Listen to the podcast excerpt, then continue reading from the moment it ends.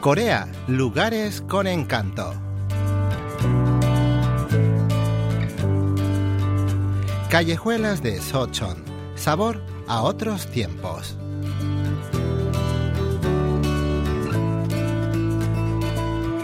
En estos días en el que el mundo cambia a una velocidad vertiginosa, ¿no deseas tener un momento de paz y tranquilidad para descansar del ajetreo diario?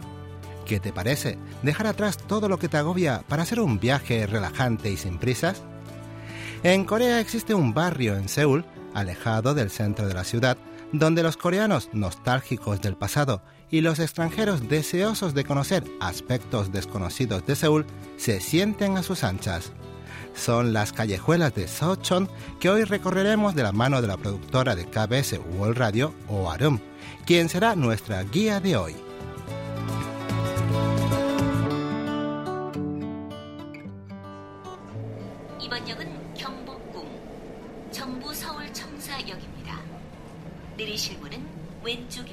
Saliendo por la boca número 4 de la estación del metro Gyeongbokgung, se puede ver el largo muro blanco del palacio que da nombre a la estación.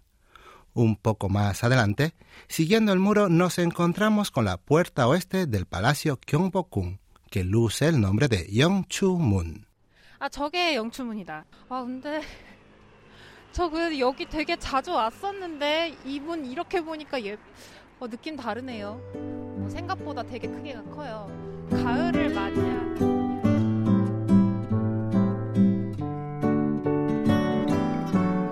Yongchumun significa puerta para recibir al otoño. ¿No les parece un nombre sugerente?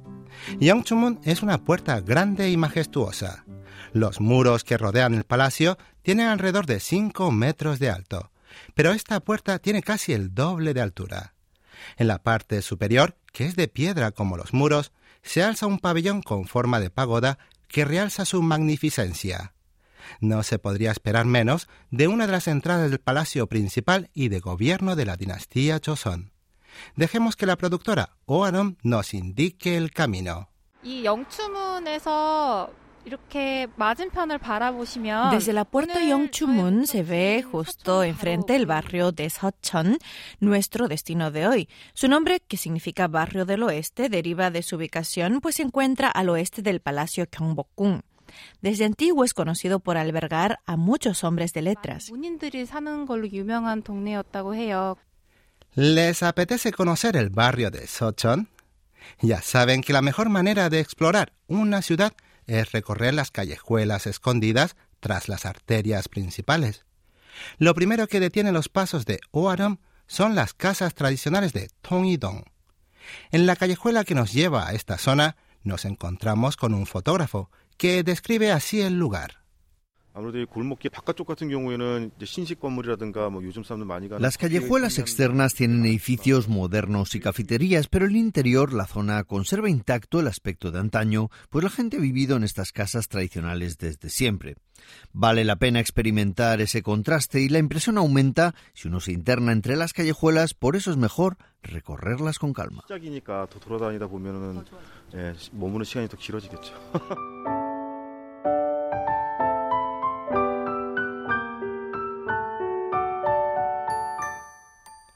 Algunas callejuelas son tan angostas que apenas tienen dos metros de ancho.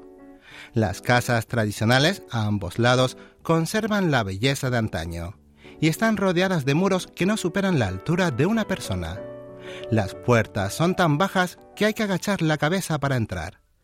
También llama la atención que los diseños de las puertas y los cerrojos son todos diferentes, y resulta chocante ver algunas puertas antiguas con cierres digitales. Escuchemos lo que nos dicen estas chicas muy jovencitas que da bien paseaban por la zona.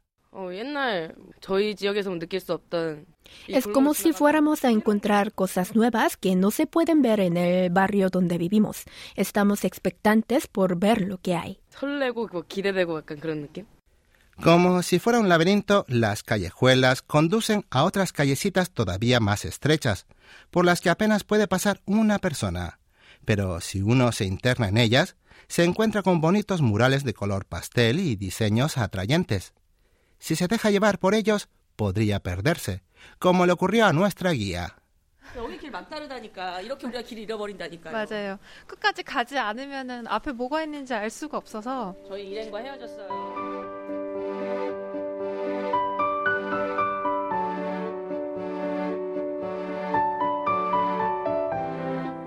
Algunas casas tradicionales lucen cuadros en las paredes y exhiben bellos objetos artesanales en escaparates. Incluso hay una casa cuyos muros están decorados con tejas apiladas como si fuesen esculturas. Esto es porque muchos artistas han abierto atelieres y galerías de arte en la zona. Un póster que anuncia la inauguración de una galería llama la atención. 아, 여기 그러니까 개인전도 하는구나. 여기 그러니까 갤러리가 있는 거죠? 그래 여기 들어갈 수 있어요? 다쳤어요? En la puerta de la galería, Oarum tuvo la suerte de encontrarse con el dueño del local, que la invitó a entrar aunque todavía estaba cerrado. 네. 아 이제 오픈하시는 거예요? 아 2시부터예요? Nuestra guía no pudo evitar abrir los ojos como platos al traspasar la casa tradicional. 우와. 오 여기 안에 되게 예쁘다. 안녕하세요. 오. 예쁜 통에다 이렇게 난로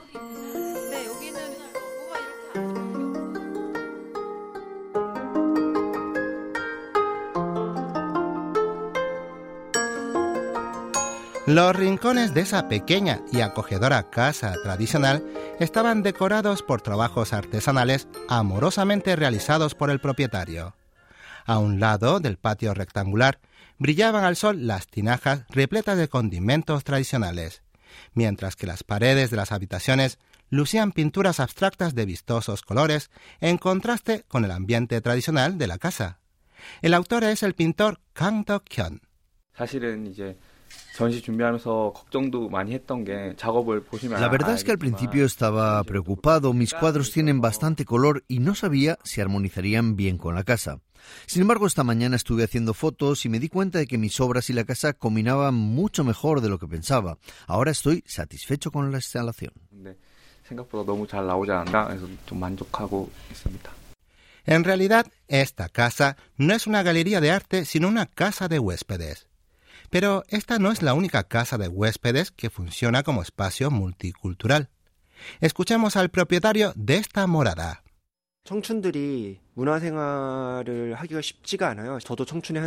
No es fácil para los jóvenes poder acceder a actividades culturales, ni tampoco los artistas noveles tienen muchas oportunidades de tener nuevas experiencias. Como me incluyo en esa categoría, quise ofrecer un espacio donde los jóvenes pudieran compartir su afición por el arte y la cultura. 그런 걸 같이 드리고자 기획하게 됐습니다. Por solo 35.000 wones, uno puede pasar la noche en esta casa tradicional y, con algo de suerte, asistir a un concierto o disfrutar de sus obras de arte en alguna exposición.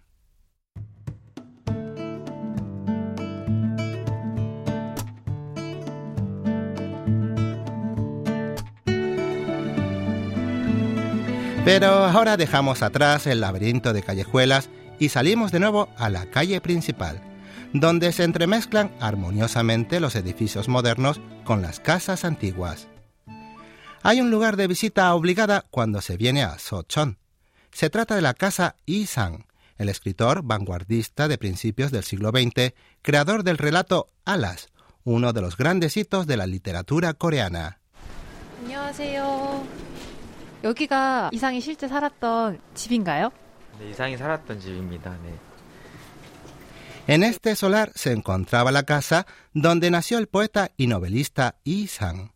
Durante muchos años fue una tienda de arreglos de ropa, pero ahora es la casa museo del escritor. 겉으로는 전면이 통유리창이었는데 이렇게 Por 들어와서 fuera es todo de 보니까 vidrio, pero una vez dentro se 보여요. aprecia el techo típico de tejas de una casa tradicional. Se ve que no tocaron las paredes porque las antiguas capas de pintura y de empapelado siguen intactas. 벽지가 그대로 남아 있어요.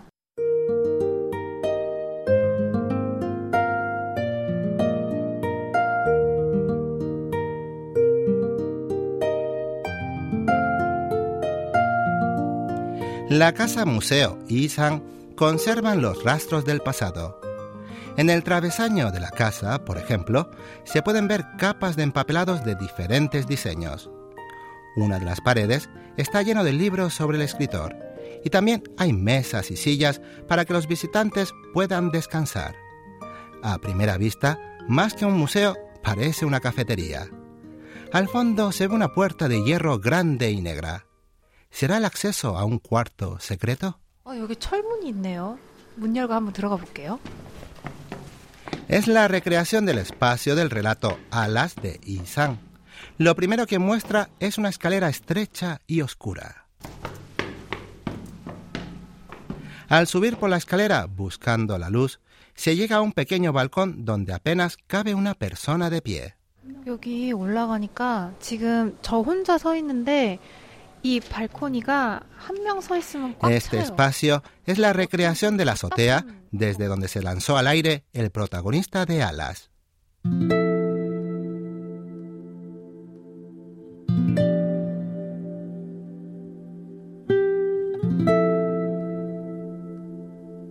La mujer del protagonista del relato es una prostituta.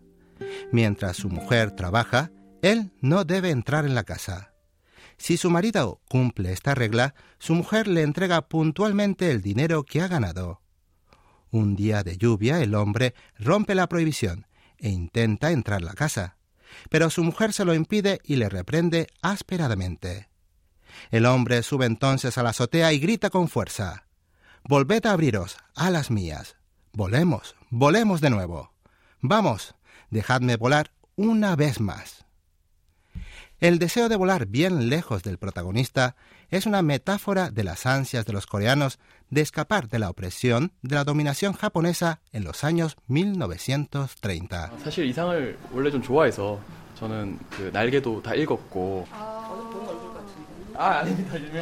Nuestra guía Oarum está de suerte, pues en el museo se ha encontrado con Kang To, un cantautor muy aficionado a Isan, tanto que hasta le compuso una canción.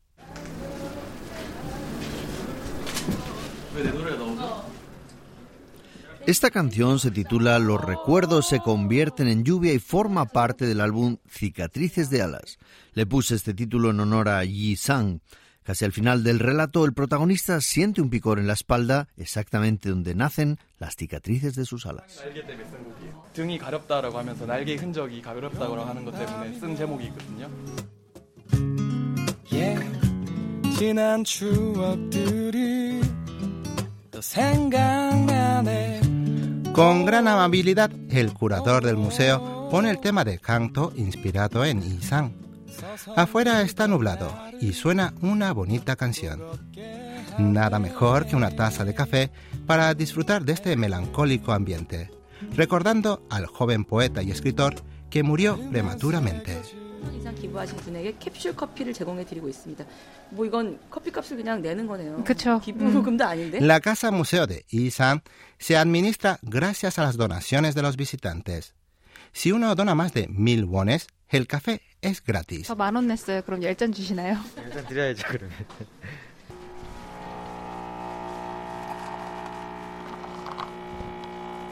Oaron dona 10.000 wones y está muy contenta de que su dinero se destine para tan buena causa.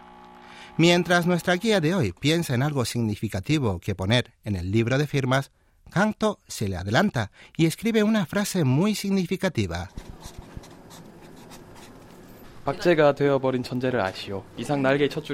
¿Has oído alguna vez la expresión un genio embalsamado? Así empieza el cuento Alas. A mí me encanta y creo que define la forma en que Isang se veía a sí mismo se sentía como un genio embalsamado por las circunstancias históricas que le habían tocado vivir.